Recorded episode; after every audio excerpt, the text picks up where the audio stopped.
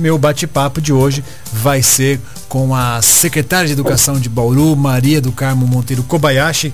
Para mim é um prazer conversar com você. Obrigado já de imediato por você nos atender. Mas eu queria saber como é que você recebeu a informação, né?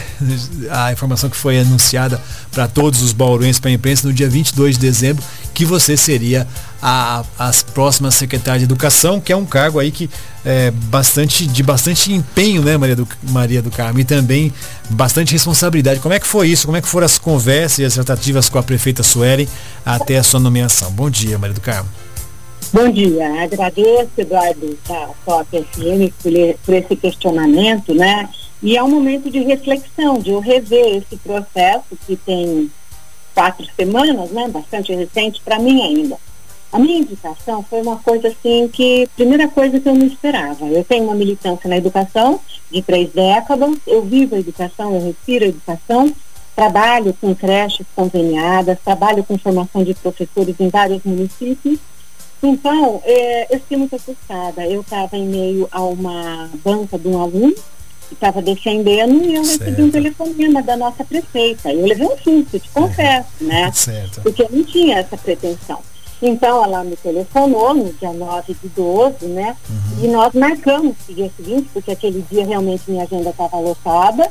Eu fui fazer uma entrevista com ela, me posicionei, falei, ela perguntou sobre vários assuntos, entre eles a minha experiência profissional, sobre educação básica e principalmente meu posicionamento de retorno à volta às aulas. Uhum. E naqueles dias eu já me posicionava, mesmo sem qualquer compromisso, assumir qualquer questão ou qualquer promessa, mesmo certo. porque eu não conhecia a prefeita, né? Uhum. Então eu já me posicionei que nós não poderíamos continuar como nós estávamos Primeira coisa é a questão da segurança das equipes escolares, das nossas crianças, dos nossos estudantes certo. e da sociedade. Entretanto, a gente não podia continuar no estado que nós estávamos. Uhum. Nós tínhamos que nos preparar para volta às aulas. Um dia nós vamos voltar e que é. esse preparo fosse imediato.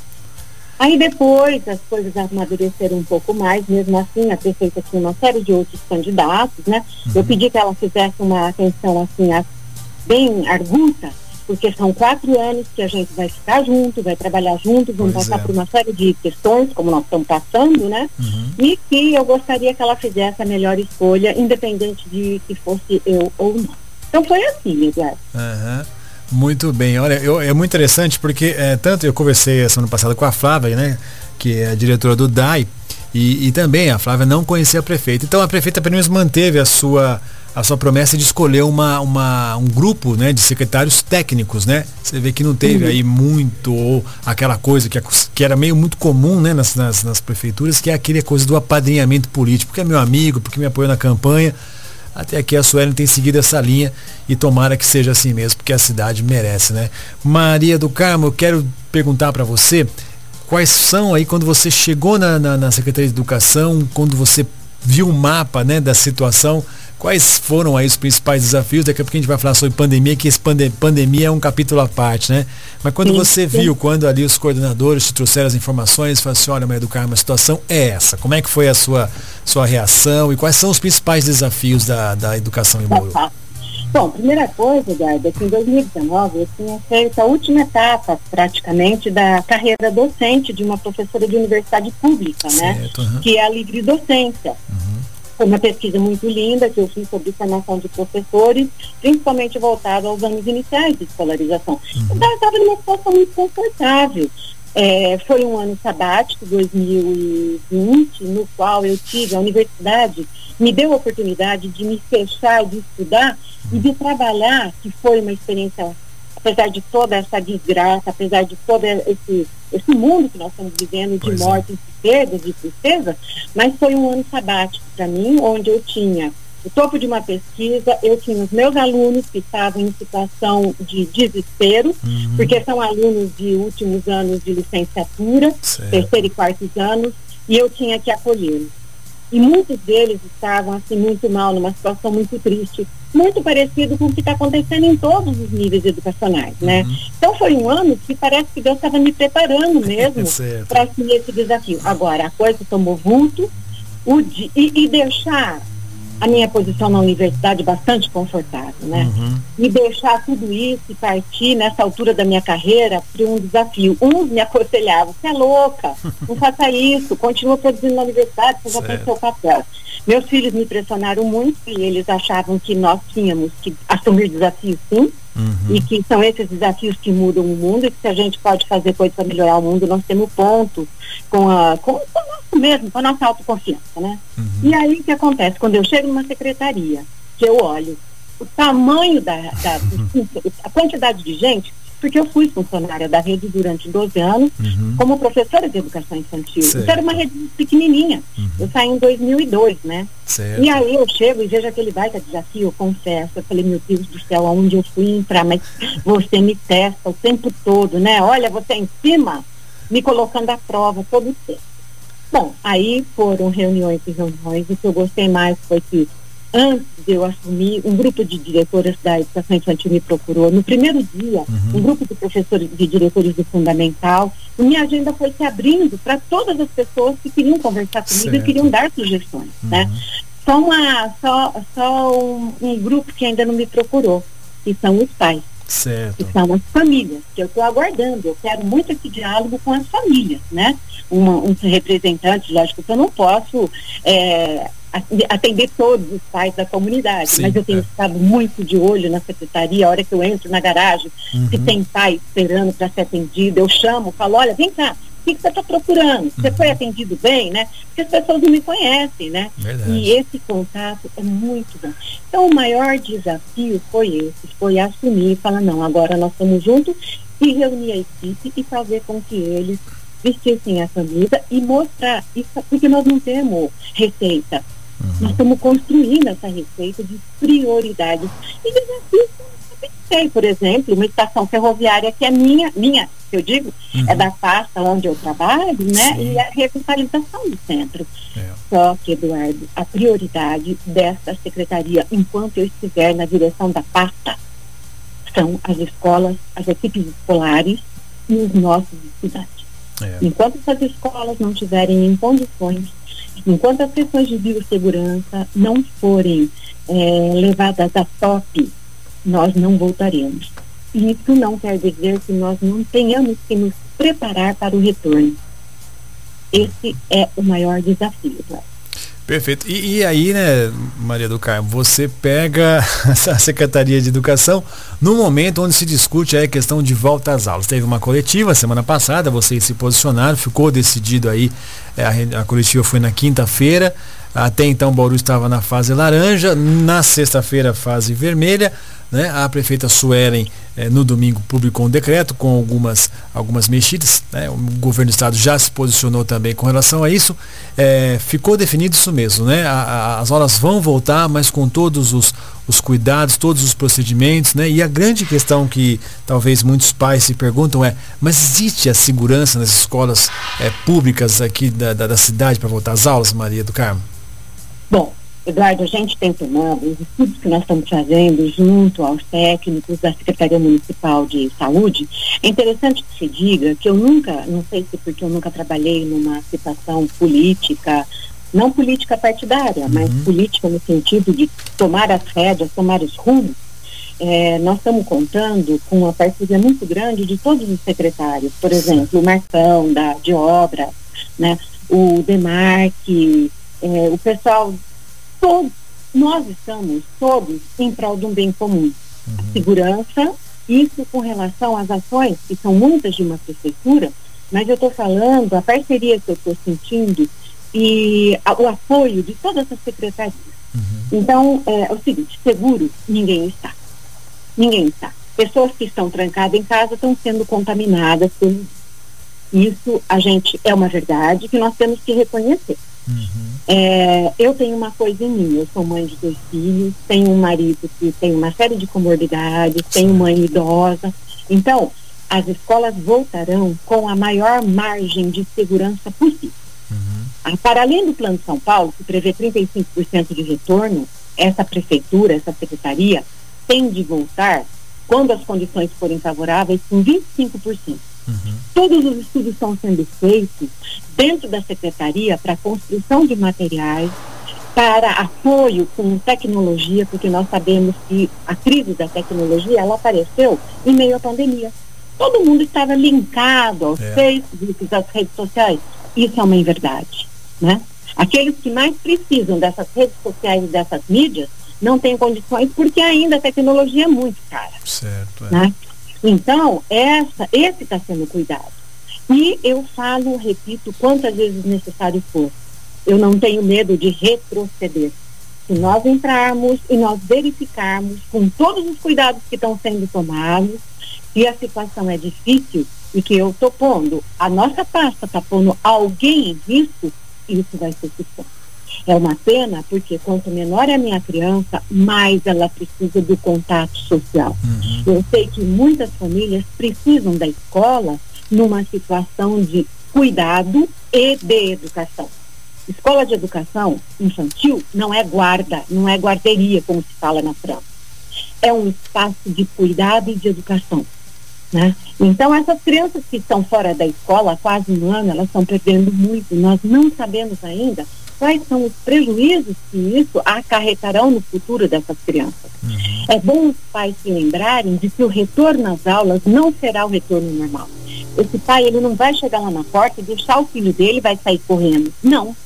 Nós temos que lembrar que as crianças com comorbidades, os é. pais terão que avaliar muitos riscos o mesmo acontece na educação de jovens e dos adultos, onde nós temos muitos idosos. Isso, é. Na educação especial, com relação às comorbidades. Então, essas famílias, elas têm que pesar muito. E um fato que eu quero reiterar: não há obrigatoriedade de volta. Certo. Não há. O Estado de São Paulo, ele tinha posto um projeto de volta às escolas obrigatórias né? Uhum. E o nosso decreto, com todas as suas imperfeições, ele saiu para atender a, a, toda a cidade. Entretanto, em relação à rede municipal, nós teremos decretos menores e orientações que serão publicadas.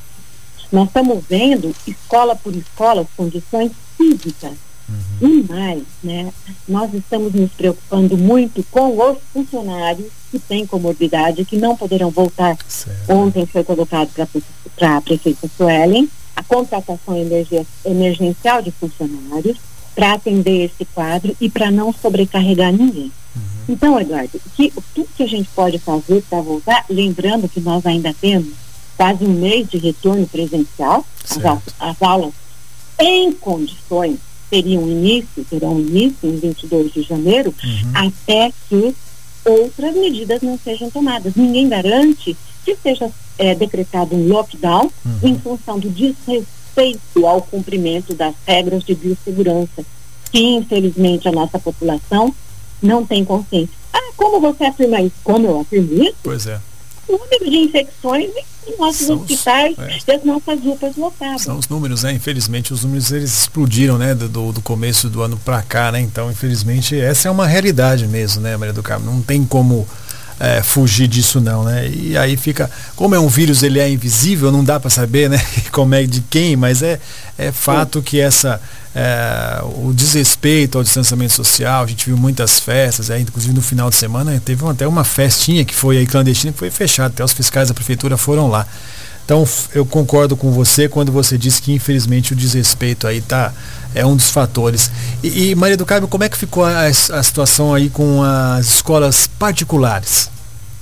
Então, as escolas particulares, elas foram muito efetivas no desejo de retorno às aulas. Eu até entendo o motivo das escolas particulares. Após o decreto publicado, nenhuma escola é, questionou alguma coisa. Nesse sentido, eu acho que o decreto atendeu. Algum, é, eu tive assim um questionamento no meu WhatsApp particular de uma professora de uma determinada escola Sim. que perguntou se creche e as crianças pequenas poderiam voltar. Lógico que podem voltar, é, desde que garantindo as questões de biossegurança, mesmo porque as escolas particulares efetivamente se posicionaram como estando em condições perfeitas de volta às escolas diferentes de nós, da escola pública, da escola municipal, que nós apresentamos as dificuldades que nós encontramos. Né? Então, eu quero crer, Eduardo, que as escolas municipais, que as escolas particulares, eles gostaram É, eu cheguei a fazer uma live com um grupo de pais, de professores de escolas particulares, né? E nesse sentido, quem tem me procurado são o, as equipes das escolas uhum. públicas. Nesse sentido, eu acredito, né, é, que a Secretaria da Saúde vai fazer um monitoramento, né? Eu particularmente gostaria muito, aqui a minha agenda está muito fechada, uhum. eu gostaria muito, e eu já deixo esse aviso, né? Eu gostaria muito de ir às escolas particulares, porque inclusive é, me foi facultado até que elas poderiam nos ajudar no treinamento Sim. das nossas equipes para que nós voltássemos mais rápido às aulas. Então agora eu quero ver esse momento de contrapartida, que eu acho que vai ser bastante interessante. É, secretária, também no, no, mesmo dia da coletiva, sempre tem as pessoas que são favor e são contra, né? É, teve uma manifestação, né, com professores, segundo aí, ligados à POSP, né? E, e inclusive, no, na hora da coletiva, uma pessoa lá, né, era uma entrevista para a imprensa, furou o bloqueio, né? E até é, colocou alguns pontos lá, até me atrapalhando um pouco a, a, a, o andamento da, da coletiva. Para essas pessoas que são contra, né, para inclusive foi acusado de assassina, né? Acho um pouco, acho um pouco forte demais uma acusação como essa, né? Mas como é que vocês estão, estão rebatendo, estão conversando com, com os professores ou um grupo de professores que não estão querendo voltar? Como é que está sendo isso, Medo Carmo? Olha, o canal de conversa com a Secretaria Municipal da Educação, com a Secretaria Municipal da Saúde, ele está aberto. Em bases sólidas de diálogo, de civilidade, nós estamos abertos a todos, né? Todos, todos, todos. O que eu não gostaria que ocorresse é que nós permanecêssemos mais 11 meses, 10 meses com as nossas escolas a esmo, com as nossas escolas sem se prepararem para o retorno às aulas e os nossos professores, assim, sem orientação. Eu estou à frente de uma pasta no qual a, as nossas equipes, apoiadas pelo feedback das pessoas que foram até a pasta da educação, que estão apresentando sugestões, orientações.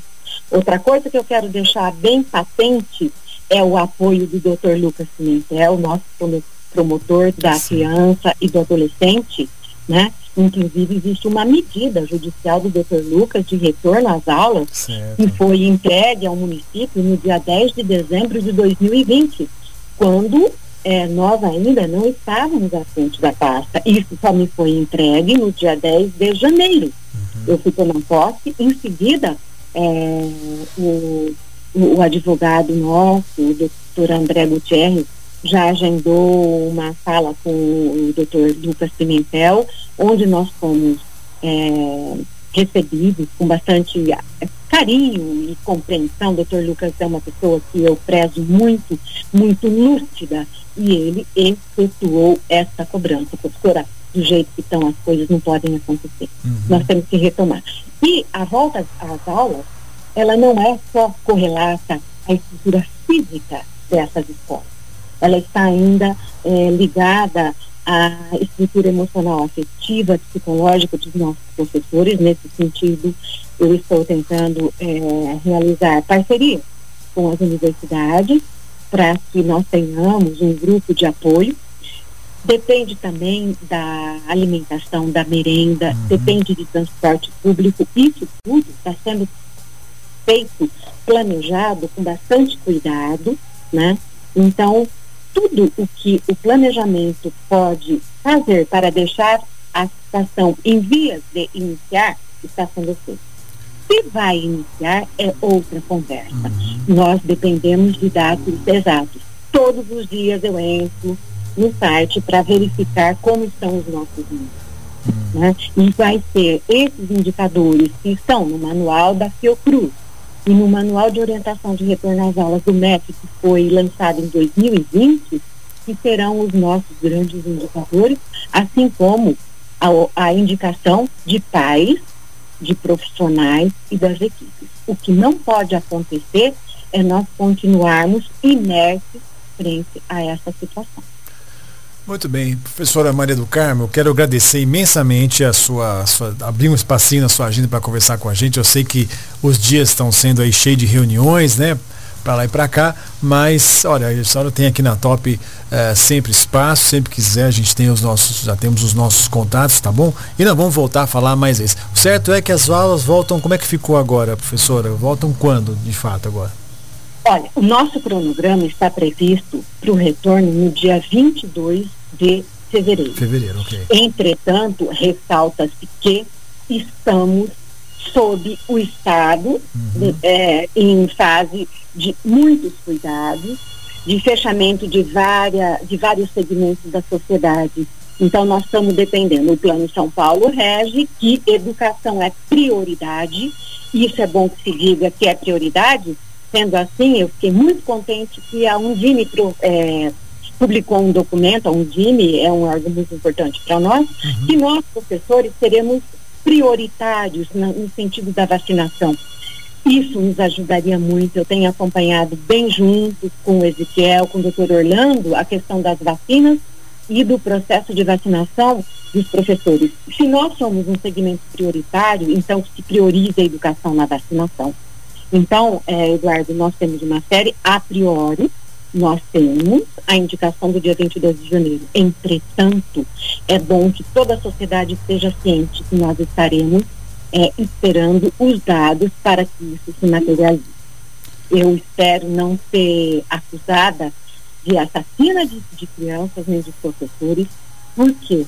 Porque é, nós estamos tomando todos os cuidados. Emitir opiniões, as pessoas podem fazê-lo. Depende muito da forma como nós fazemos.